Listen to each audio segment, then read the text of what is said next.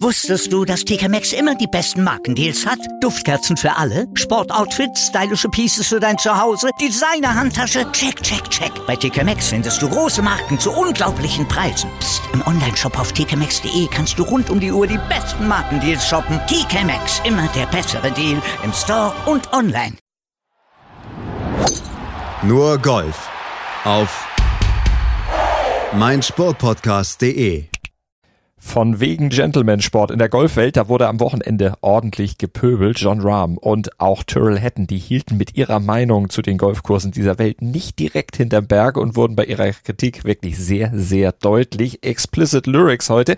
Thomas Peters, Hudson Swafford und Daniel Kang, die hatten dagegen überhaupt keinen Grund, sich zu beschweren. Die sind nämlich die strahlenden Sieger der Golfturniere in Abu Dhabi, La Quinta und Orlando und stehen damit natürlich im Mittelpunkt heute hier bei Nur Golf auf meinsportpodcast.de mit Malte Asmus und mit Desiree Wolf. Hallo Desiree.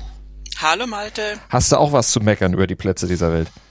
Äh, ja, grundsätzlich, aber immer nur dann, wenn ich schlecht spiele. Äh, wie Tyrrell Hatton, da kommen wir sicherlich auch gleich zu, obwohl insgesamt so schlecht hat er gar nicht gespielt, ist Sechster geworden, aber gut, er war dann am Ende doch ein bisschen weg von der Musik, hat eben dann am Ende nicht gewonnen, drei Schläge Lacher hinter dem Sieger Thomas Peters und den zweiten Platz, den teilen sich Rafa Cabrera Beo und Schubanka Sharma, auch der ist mal wieder mit vorne dabei beim ersten Rolex Series Event der Saison, erster Turnier Start auf der European Tour 2022, gleich ein Rolex Series Event. Das ist natürlich dann auch ein Start nach Master in Abu Dhabi und Thomas Peters, der gewinnt dann gleich mal dieses Turnier.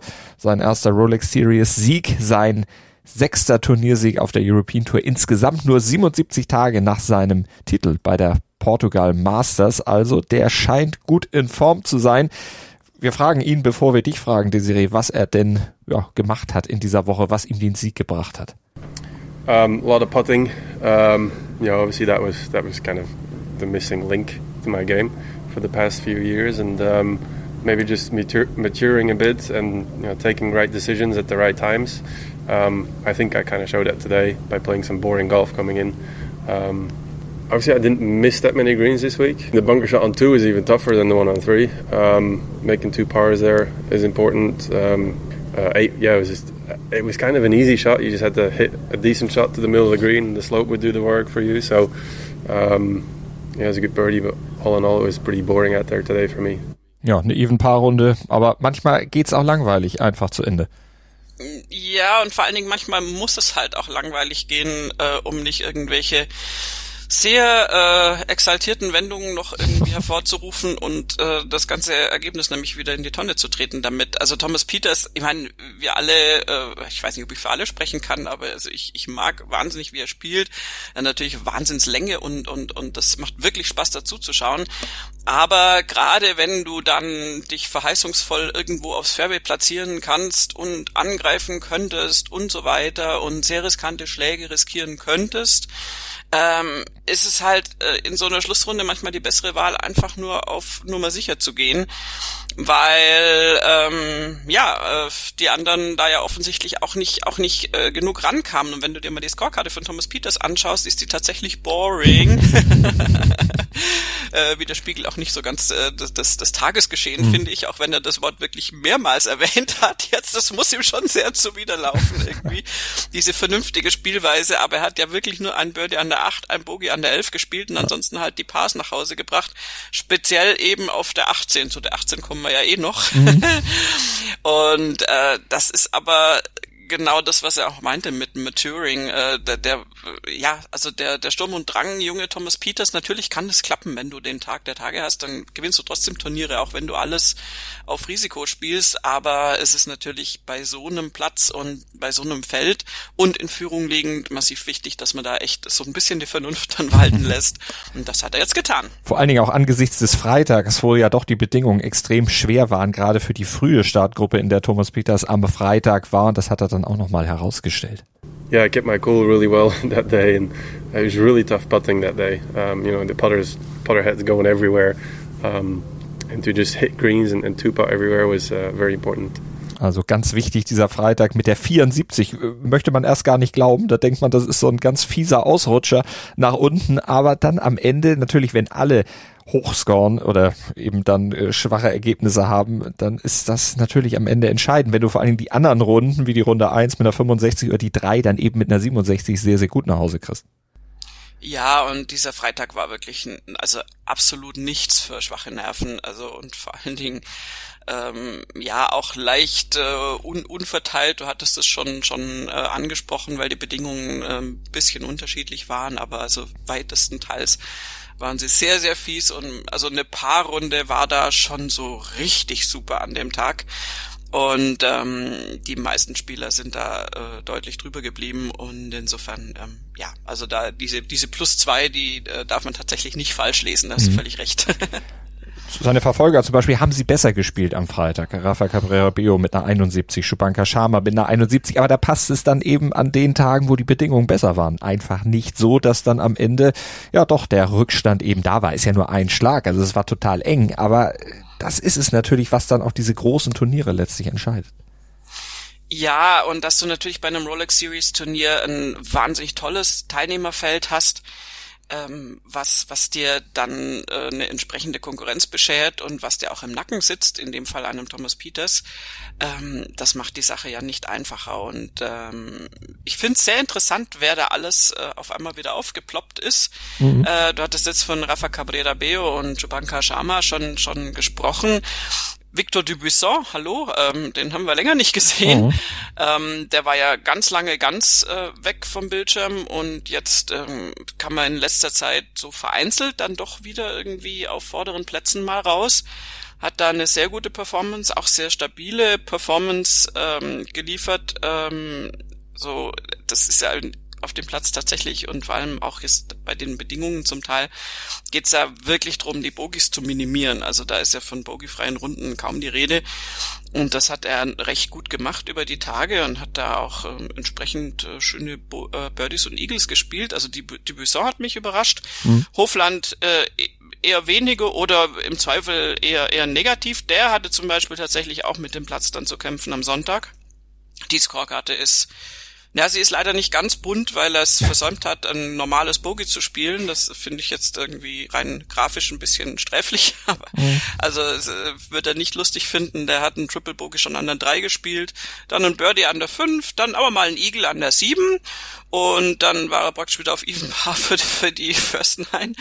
Dann hat er nochmal ein Birdie gespielt, dann hat er aber ein Double Bogey an der 15 mal probiert, äh, wo er eigentlich an zwei von drei Tagen immer Birdie gespielt hatte und hat dann das Schlussloch noch mit dem Birdie verlassen. Also da ging es hoch und runter. Das war ungewohnt äh, abenteuerlich bei Viktor Hofland und hat dann eben nur für diesen geteilten vierten Platz gereicht. Und dann gibt's natürlich noch Tyrrell Hatton. ja, und da musst du mir jetzt mal erzählen. Äh, du hattest die 18 ja schon angesprochen. Das war ja das Loch, was dann auch seine Kritik äh, dann letztlich hervorgerufen hat, wo er sich dann, ja, man muss ja schon sagen, sehr deutlich und explizit geäußert hat. Kann man verstehen nach einer Runde zwei, wo er eine 7 an dem Paar 5 gespielt hat und nach der Runde drei, wo er eine 9 gespielt hat. Aber was, was, was missfällt ihm da genau dran? Warum hat's da nicht funktioniert? Ja, also, ähm, also um mal gleich mal völlig den Wind aus den Segeln zu nehmen, also nicht dir, sondern Tyrrell Hatton, äh, hat der Gute ja an Tag eins und an Tag vier dann Birdie gespielt, äh, das nur mal vorab. Weil die Argumentation ist ja, also das Loch ist so lang und so tricky angelegt, dass äh, es überhaupt nicht belohnt wird, wenn man da so schön auf dem Fairway landet, weil man dann da immer noch keine Chance hat. Ähm, er sprach dann davon, dass er da dann noch 290 Yards hatte, dann äh, zum vorderen, äh, zur vorderen Grünkante und dann hätte er überhaupt keine Chance, bei diesem Paar 5 mit dem zweiten das Grün zu erreichen und die Chance müsste doch gegeben sein und das ist ja so gemein und äh, und überhaupt, also das muss man wirklich irgendwie, es war wirklich so ein bisschen und überhaupt. Also er hat wirklich getobt. Er hat dann äh, hinterher noch gesagt, also von ihm aus könnte man eine Bombe auf dieses äh, 18. Loch äh, werfen. Also er ist natürlich jetzt nicht der der absolute mega super Long Hitter und natürlich ist die Distanz immens. Es ist ein paar fünf mit mhm. 600, ja unterschiedlich natürlich. Die haben auch noch die Abschläge nach hinten gezogen am letzten Tag. Aber wie gesagt, am letzten Tag hat er da auch noch Birdie gespielt. Also komisch, komisch, komisch. mit über 600 Yards Platz ist natürlich schon jetzt eine Herausforderung und das ähm, ist natürlich dann auch so ein Schlussloch, wo einfach noch viel passieren kann. Und dieses viel passieren hatte, du hast es schon angedeutet, in Runde zwei und drei mit einer sieben und einer neun mhm. dann weitlich ausgenutzt, aber äh, ja, also wie gesagt, also das, also wenn er, wenn er wenigstens diese beiden Birdies nicht drauf gespielt hätte, weil die zeigen ja, ja. dass es theoretisch geht. Ich meine, er muss natürlich dann, wenn er dann Birdie spielt, dann legt er quasi vor, spielt den dritten an die Fahne und den vierten rein, ist doch eigentlich auch nett. Also ein Igel auf dem Schlussloch, weiß ich nicht, wie realistisch das immer ist auf allen Plätzen. Und insofern, also das ist, äh, finde ich so ein bisschen schwierig, weil es halt, klar, er war super enttäuscht, er war Titelverteidiger, aber eben Titelverteidiger des Turniers, nicht des Platzes, mhm. weil der Platz ja neu jetzt aufgenommen wurde. Und ihm hat der andere Platz natürlich deutlich mehr getaugt und ähm, ich glaube auch ehrlich gesagt, also es ist jetzt so, er meinte dann, ja, die könnten ja ein bisschen ein Redesign noch machen auf der 18 fürs nächste Jahr, das wäre doch alles doof. Und aber das wäre ja auf der anderen Seite auch wieder relativ unwahrscheinlich, dass sie das machen würden und vielleicht würde er dann auch einfach nicht kommen nächstes Jahr. Also das ist so ein, äh, das ist so so ein also sorry, aber das finde ich jetzt so ein bisschen over, lieber Tyrrell. Ähm, das ist so so schmollendes Kind und äh, ich glaube, dass es einen pädagogischen Zusammenhang gibt zu einem Tweet von Thomas Björn, der dann nämlich getwittert hat: My first experience of Yas Links this week, excellent golf course. also der fand alles toll, äh, war ein guter Test für alle, Zwinker Zwinker. Ähm, äh, I'm sure the course will add some great stories. Ja, das haben wir jetzt ja schon gesehen. Ähm, und er hat dann noch explizit geschrieben, ähm, ich dachte, das zweite Loch äh, ist ein äh, gutes äh, Loch, obwohl ich äh, zweimal eine 7 drauf gespielt habe. Und es war so einfach die, die Counter-Story zu Tyrrell Hatton, so nach dem Motto, ja, ich habe es auch nicht gepackt, aber es ist doch trotzdem cool. Und ja, kann jetzt jeder sich da so seine Seite raussuchen. Ich bin so ein bisschen mehr auf der Seite von Thomas Björn, muss ich sagen. Er ist aber auch der Elder Statesman. Er weiß, wie er dann natürlich auch sich in Szene setzt, beziehungsweise wie er sich eben nicht so in Szene setzt wie der junge, heißblütige Hatton. Da sieht er das natürlich etwas gelassener, aber insgesamt, er hat schon recht, weil es gab ja genügend Spieler, die dann dieses Loch, an dem äh, hatten, hätten versagt hat, äh, die ja doch deutlich besser gespielt haben. Also es geht. Und er selbst hat, du hast es gesagt, hat es ja auch zweimal bewiesen. Also da ist ihm wahrscheinlich etwas die Hutschnur geplatzt. Da war mit sich selber sehr unzufrieden. Ich könnte mir vorstellen, dass er sich beim nächsten Mal das vielleicht ein bisschen überlegt, ob er da nochmal so aus dem Sattel geht. Du hast ihm den Wind aus den Segeln genommen, aber wer hat denn äh, Rory McIlroy den Wind aus den Segeln genommen? Der war ja auf der Schlussrunde nochmal so ein bisschen auf Kurs, äh, Aufholjagd, um sich da dann nach diesem ja doch eher schwachen Start in das Turnier 72 und 75 an den ersten beiden Tagen. Die 75 haben wir eben schon etwas relativiert, warum die so hoch war, aber das war trotzdem kein guter Start. Das Wochenende lief besser und er war ja auch bis zu Loch 13 eigentlich auf Kurs da nochmal oben ein bisschen Druck zu machen. Ja, äh, aber. Also erstens ist ihm dann eingefallen, dass er ja auf Loch 14, 17 und 18 noch ein Bogie spielen könnte, was ich für eine äußerst äh, zweifelhafte Idee halte, wenn man dann noch in Contention bleiben möchte. Ähm, da ist ihm tatsächlich irgendwie einfach, also das war auch relativ abrupt, dass das abgebrochen ist. Das ist dann auf der 14 passiert, da war das erste Bogie. Und ähm, ist so ein bisschen schade. Ich glaube tatsächlich, dass er da jetzt nicht mehr ganz rangekommen wäre. Ich meine, er ist ja mit einem Score insgesamt von minus fünf rausgekommen. Ähm, wenn wir jetzt mal die drei Bogies allein rausrechnen, wären wir bei minus acht. Okay, das wäre schon sehr weit vorne. Dann könntest du sagen, normalerweise ist Rory McIlroy in der Lage, auf einem Kurs von der 14 bis zur 18 vielleicht noch ein, zwei Birdies zu spielen und dann wäre er tatsächlich dran gewesen.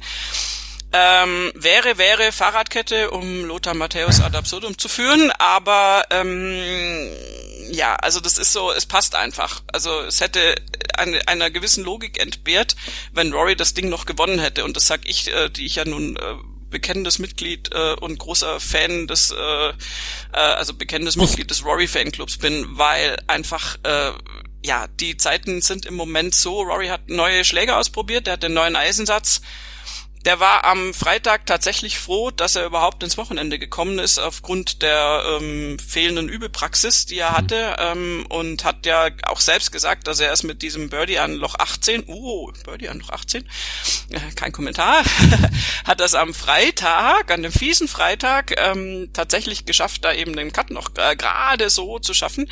Und ähm, der wird nächste Woche wieder starten in Abu Dhabi und ähm, Ach, Quatsch, in Dubai. Wo sind wir? In Dubai. Äh, jetzt waren wir in Abu Dhabi, wir gehen nach Dubai. Ja, also nächste Woche nach Dubai. Ja, das, ich bin, dazu bin ich zu doof. Die beiden Dinger kann ich nicht auseinanderhalten.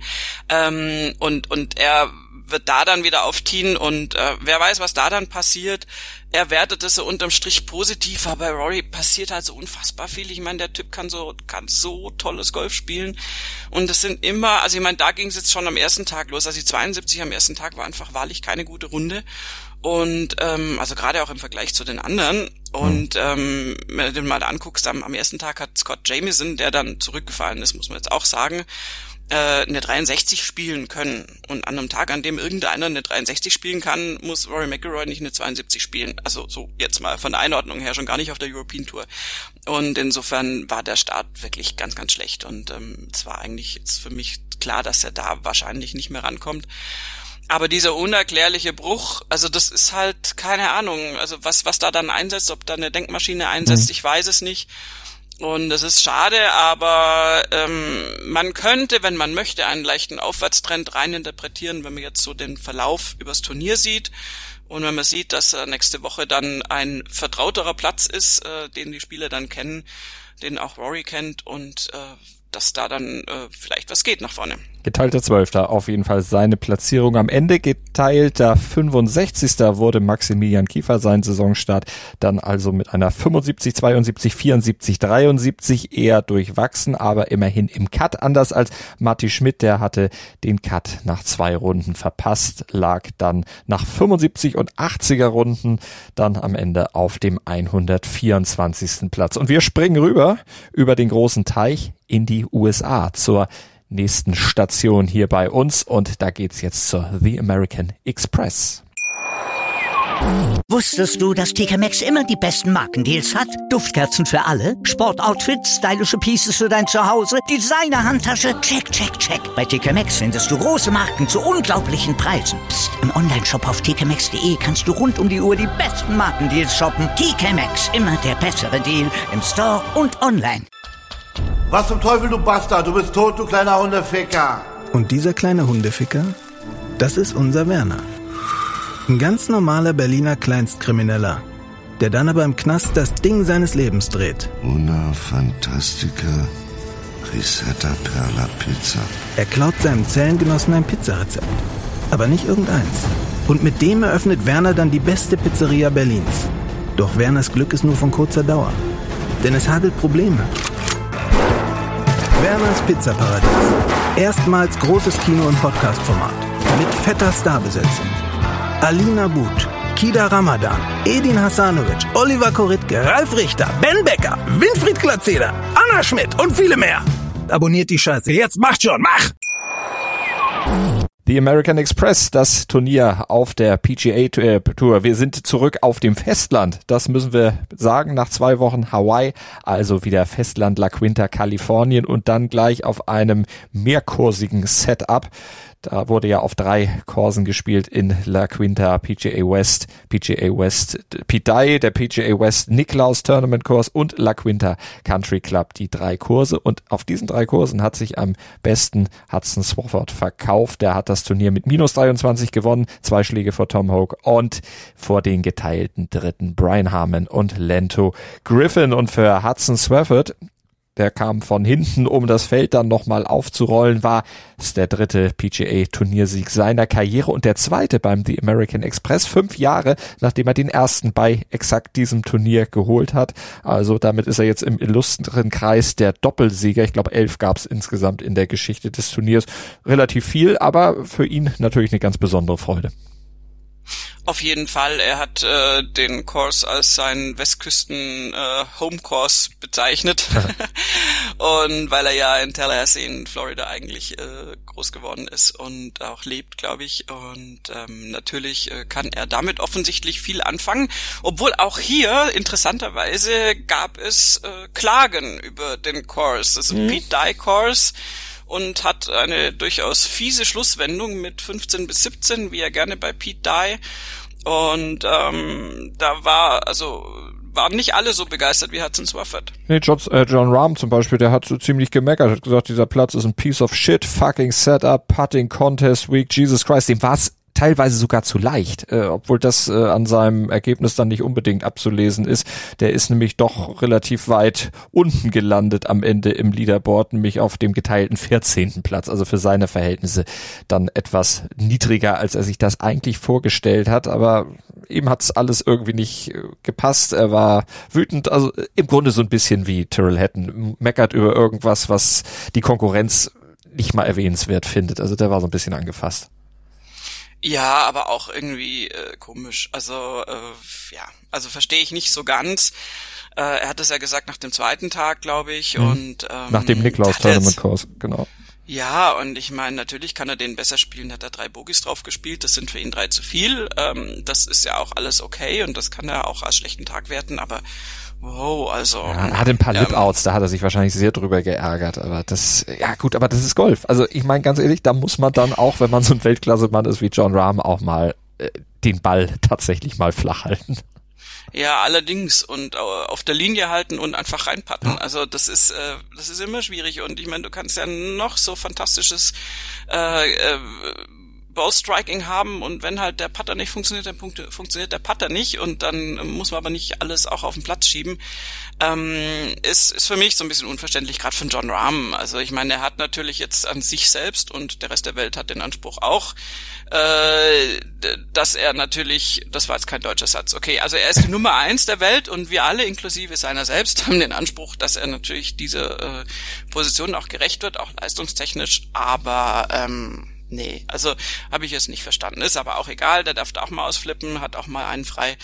Aber Hudson Swafford und auch übrigens die anderen in Contention haben ja gezeigt, dass dieser Platz absolut spielbar ist ja. und und auch äh, ganz ehrlich, also wir hatten schon lange kein Turnier mehr, da waren zwischenzeitlich so um die weil da waren so, also das fällt so auf der 14 bis 17 und da waren erstens drei Spieler in geteilter Führung mit minus 20 damals in Anführungszeichen.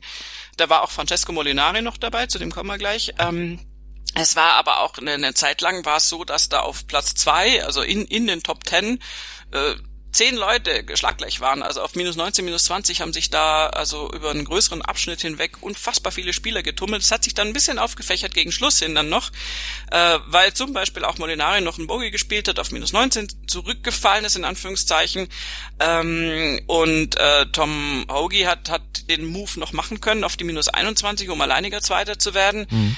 Ähm, aber diese Gruppe bei minus 20, die war unfassbar groß und das war sehr, sehr spannend und äh, insofern konnte ich diesem Turnier durchaus viel abgewinnen.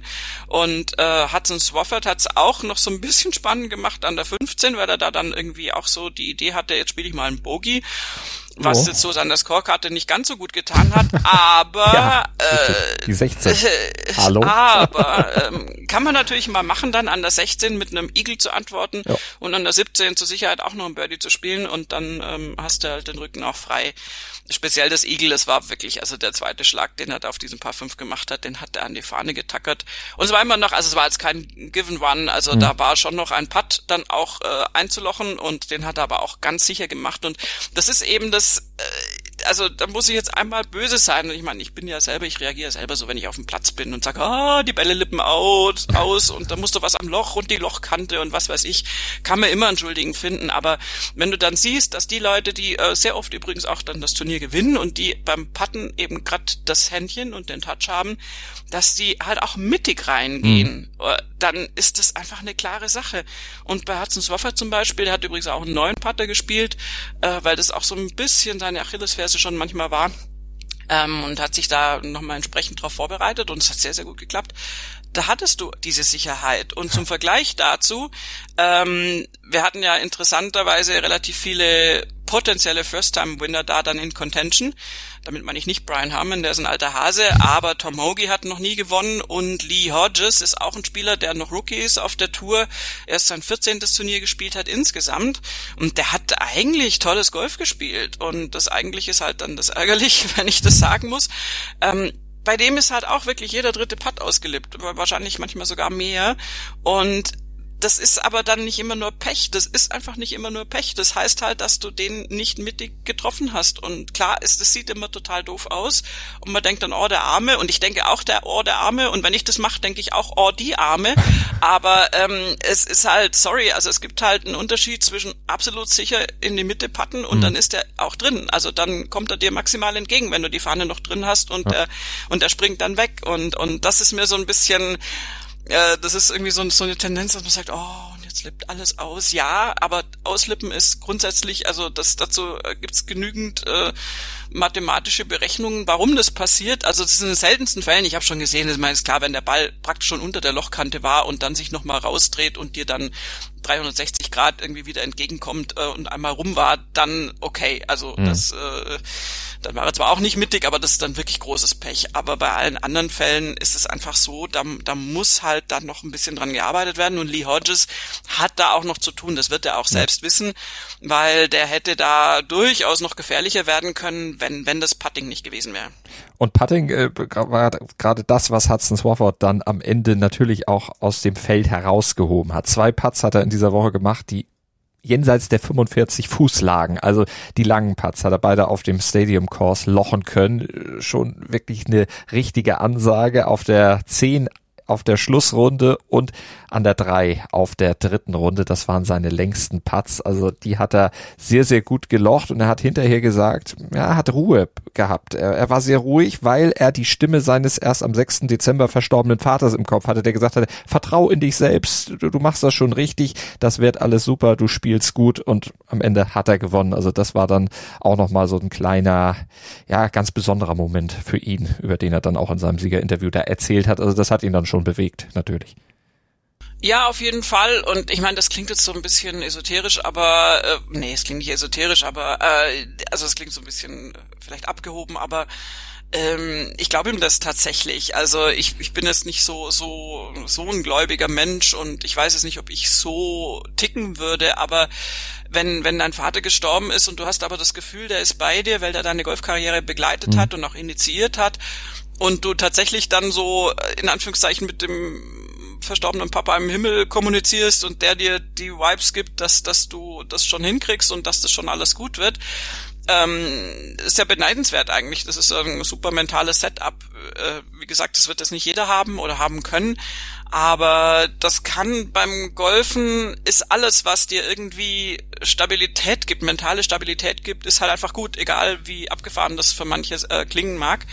Und, und so eine, so eine Ruhe, die du da hast und dann dazu noch ganz ehrlich bei Hudson Swafford ja das Wissen, hey, ich habe auf dem Ding hier schon gewonnen, das ist doch hier, also ich habe jetzt nicht so das Problem wie John Rahm, ja.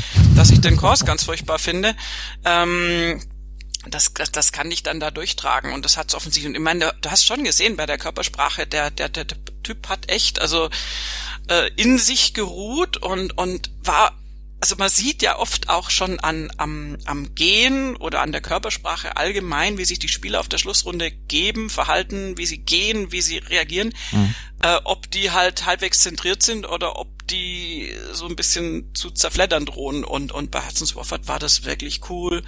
Der war absolut auf dem Boden und, und der hat irgendwie, also das, das war schon klar, dass da jetzt, also klar kann da irgendwie ein Fehler passieren und kann er da auch noch zurückfallen und ein anderer kann irgendwas Aufsehenerregendes machen, aber grundsätzlich hat er sein Spiel da sehr stabil durchziehen können und das hat natürlich mit dieser mentalen Einstellung zu tun. Die wird er jetzt vielleicht auch nicht bei jedem Turnier haben, aber gerade speziell da, wo er dann so einen Wiederholungssieg jetzt auch bekommen hat, ist es doch alles, alles super für ihn.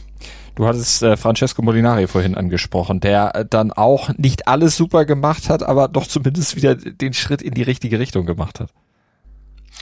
Ja, weil er ja auch leider äh, viel zu lange Zeit jetzt äh, ziemlich weg vom Fenster war äh, und nach seinem absoluten Ryder Cup Hero äh, ja mit Open Sieg drumrum und alles tatsächlich also für seine Verhältnisse absolut untergetaucht ist und insofern war ich sehr froh, ihn da mal wieder überhaupt auf dem Leaderboard bei den Top Ten irgendwie zu sehen.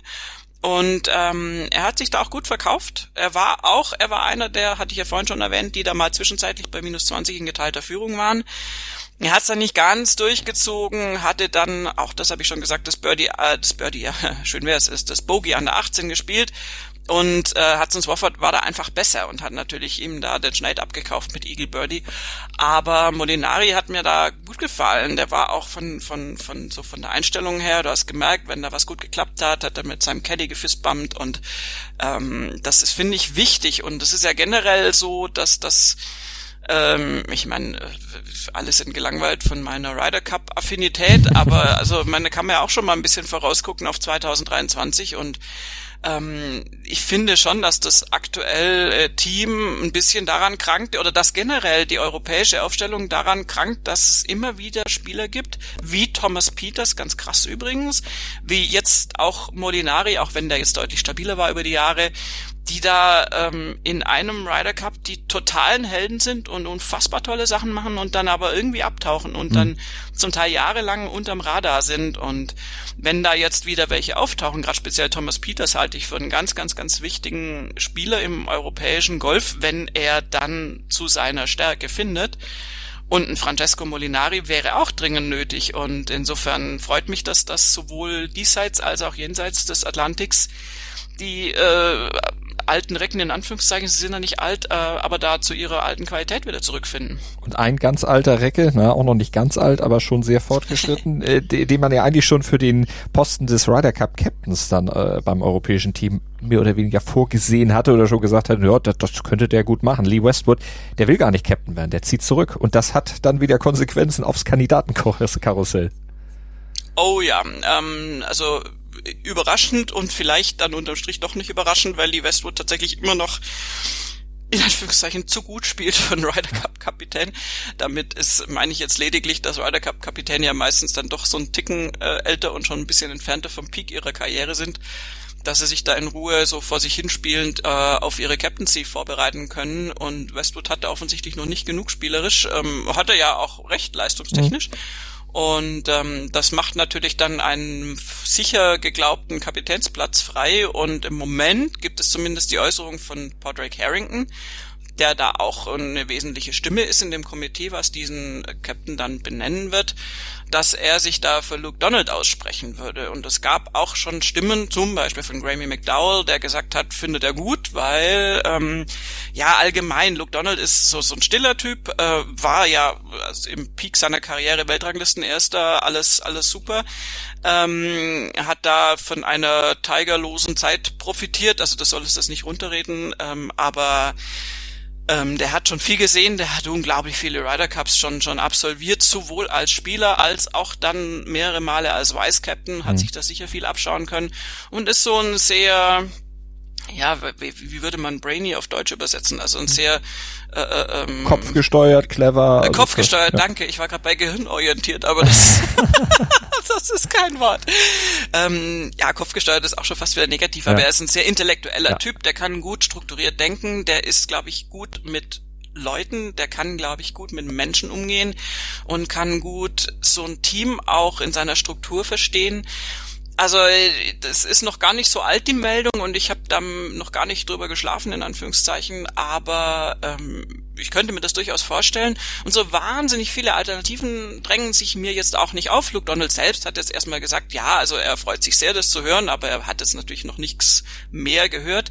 In dem Komitee, was da den Kapitän für 2023 bestimmt, sind ja auch noch zum Beispiel Keith Pelley, äh, ist auch David Howell als Athletenvertreter mhm. sozusagen und ähm, und insofern ja wird es darauf ankommen, wie die sich dann entscheiden, aber es ist auf jeden Fall Bewegung in der in der Kapitäns äh, Ausrichtung jetzt im europäischen Team haben wir natürlich für euch im Blick, genauso wie ganz kurz ein Ergebnisdienst noch vom Mitsubishi Electric Championship at Hualalai, also auf Hawaii bei den Champions.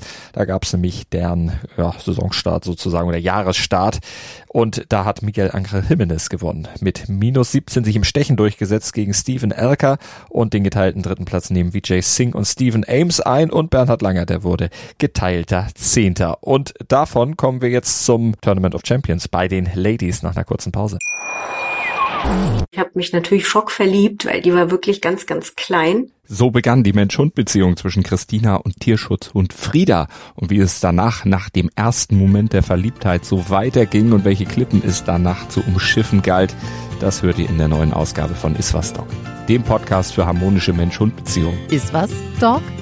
mit Malte Asmus. Überall, wo es Podcasts gibt.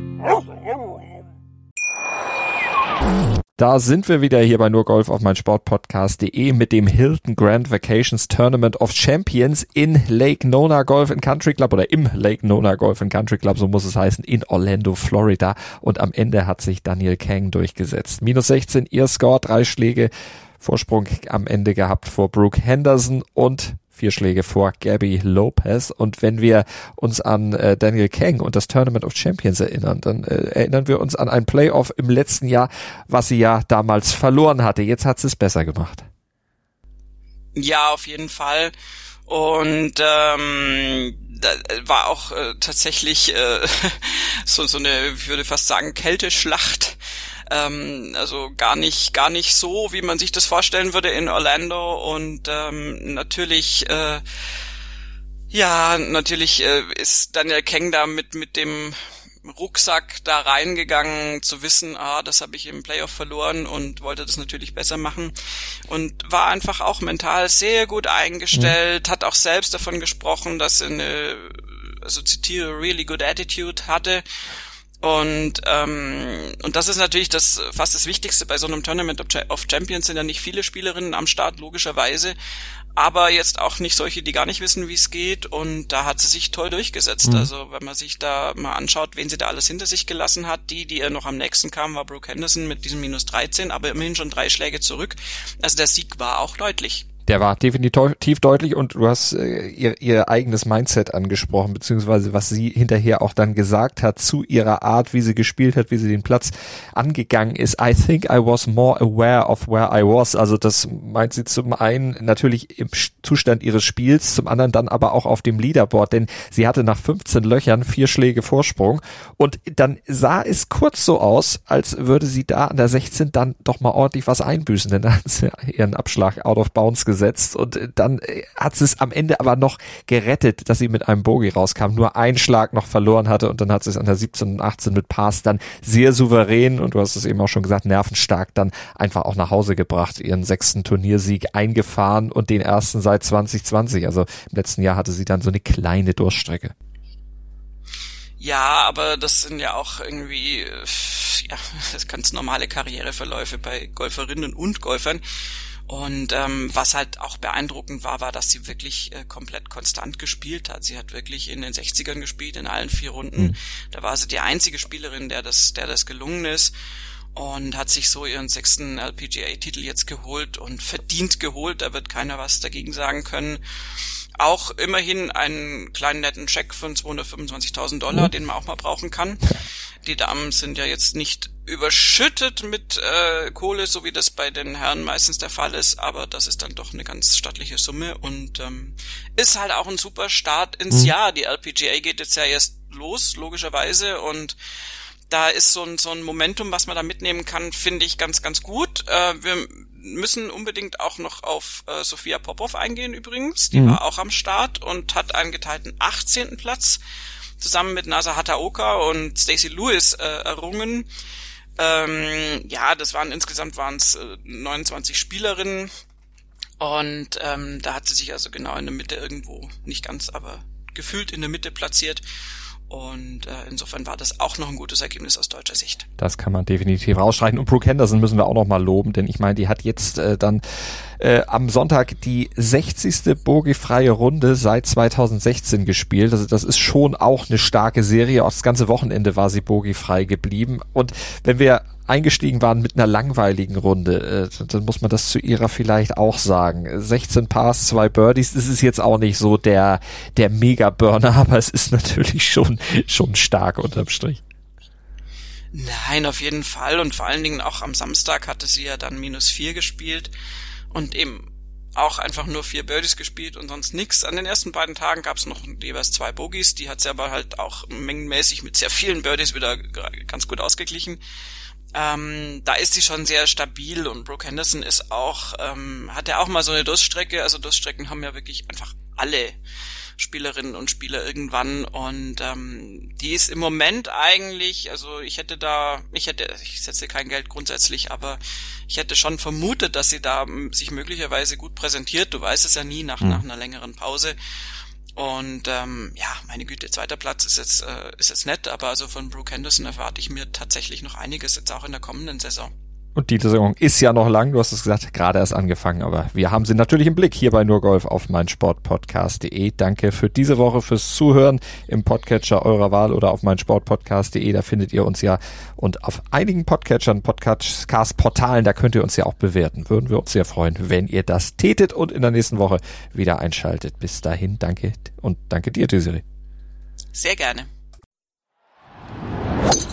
Nur Golf auf meinsportpodcast.de